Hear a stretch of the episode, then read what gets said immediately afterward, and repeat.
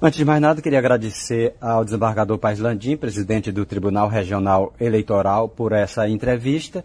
E eu queria começar perguntando qual é o grande desafio da eleição do ano que vem em um país que está, de certa forma, em um ambiente conflituoso, dividido e com alguns fenômenos que são novos e complicados, como as fake news. Qual é o grande desafio?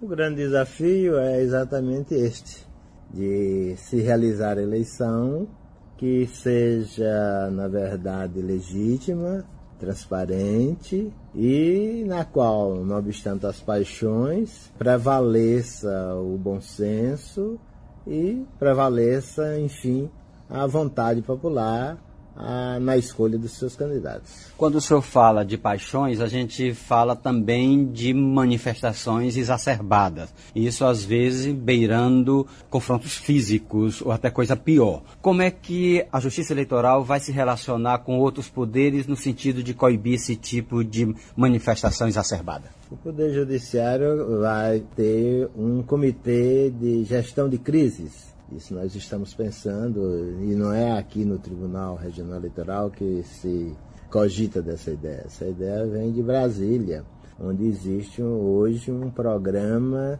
de combate à desinformação com foco nas eleições de 2020. É, a partir desse, desse comitê de gestão de crise, que será constituído por vários outros órgãos, tanto do Poder Executivo quanto do Poder Judiciário, é que então o tribunal traçará as diretrizes para que as paixões não transbordem. Isso inclui uma visão de controle policial mesmo. Com certeza, a ordem pública exige esse controle policial.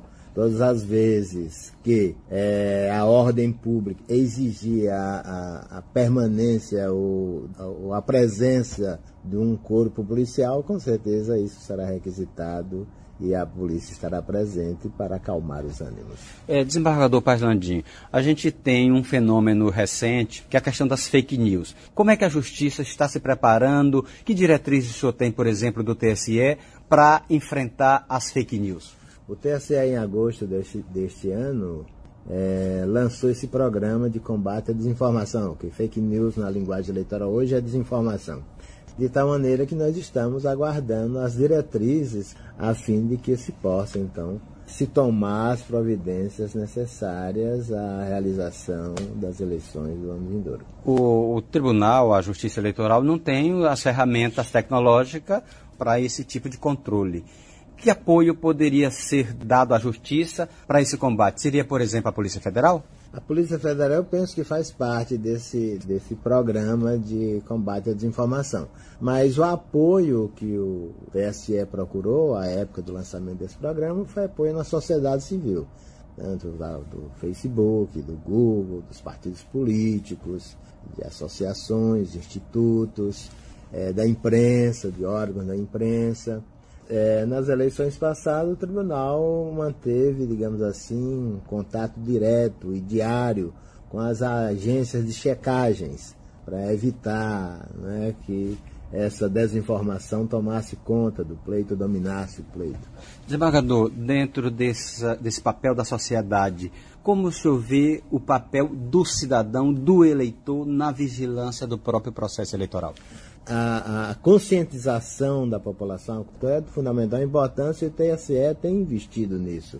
É, nesse sentido de que o, o cidadão se conscientize de que deve distinguir entre a sua opinião e a desinformação. Opinar é livre, cada um pode opinar livremente, oferecer a sua crítica, mas deve, com essa consciência política clara ou esclarecida, distinguir entre uma desinformação e o que é, na verdade, uma opinião.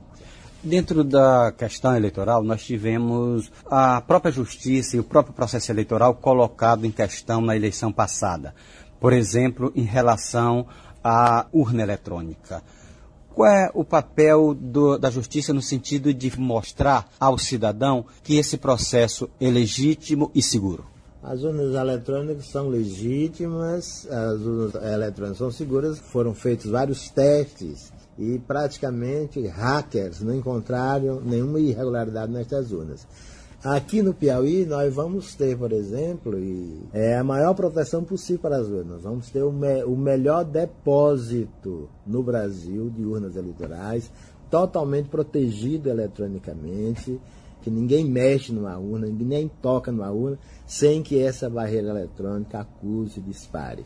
Um elemento a mais de segurança. Um elemento a mais de segurança. E essa barreira eletrônica ela pode ser utilizada para acompanhar o deslocamento das urnas pelo interior do Estado quando elas forem distribuídas para suas respectivas sessões. Nas últimas eleições, nós tivemos o fenômeno das candidaturas laranja. O próprio Piauí deu exemplo antes de, do, do, do Brasil com a punição de é, chapas que utilizaram candidaturas laranja. Agora a gente tem não só aquele percentual de candidaturas femininas, como também a questão do financiamento, que há uma destinação de 30% para candidaturas é, femininas. Qual é o cuidado que a justiça vai colocar a mais para tentar coibir essas candidaturas laranja, desembargador? O cuidado está sendo tomado a partir de, de, decisões ou de diretrizes do próprio TSE, no sentido de fomentar a participação feminina neste processo eleitoral, que depende também da consciência da própria mulher, né, para não desempenhar um papel de laranja numa eleição em que ela, na verdade, pode ter uma participação efetiva e obter a vitória necessária.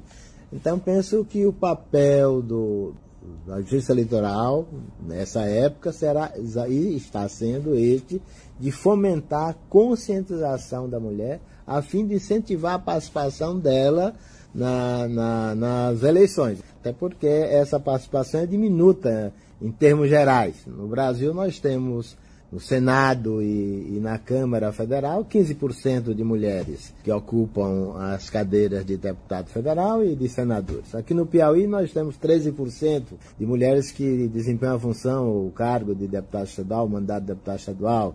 Temos 11% de mulheres que desempenham, aliás, 9% de mulheres que desempenham o papel de prefeitas municipais. De maneira que isso vai muito dessa conscientização da mulher porque no, no, momento em que a mulher aceita desenvolver um papel é, meramente fictício, ou desempenha esse papel de laranja, de uma candidata laranja na eleição, quem perde, com certeza, é a própria mulher, e a política também perde, porque aí, com certeza, existirá fraude na condução desse processo. Nós estamos entrevistando o desembargador Paz Landim, presidente do Tribunal Regional Eleitoral. Desembargador, ano que vem é uma eleição municipal, portanto, a gente poderia dizer que é uma eleição multiplicada por 224. A Justiça Eleitoral do Piauí tem as condições ideais para realizar uma eleição em 224 municípios? Tem as condições necessárias para a realização destas eleições, com certeza sem deixar nenhum laivo de insatisfação no eleitorado ou na população em geral. O senhor já tem uma ideia de custo dessa campanha no Piauí? Não, ainda não temos ideia de custo, até porque esses custos eles são estabelecidos a partir do Tribunal Superior Eleitoral. O senhor fica na presidência do tribunal até abril. Até abril, tudo que tiver que ser planejado estará pronto só para ser executado ao longo do ano? Tudo estará, na verdade, planejado, todas as licitações estarão feitas até abril, o planejamento estará aprovado até abril, tal maneira que o meu sucessor simplesmente executará o que estiver, na verdade, aprovado e planejado para as eleições. Que mensagem o senhor daria hoje para o eleitor? O eleitor deve votar de acordo com sua consciência. A, a consciência formada a partir da verdade, né? a partir da verdade pessoal de cada candidato, a partir da verdade social que o cerca, né? a partir da sua, das suas próprias circunstâncias pessoais. Que ele pense exatamente não apenas no partido, não apenas no candidato, mas pense no município, pense no Estado, pense na nação. Eu queria agradecer ao senhor desembargador Francisco Parlandim. Obrigado. Eu que agradeço, estamos aqui sempre à disposição.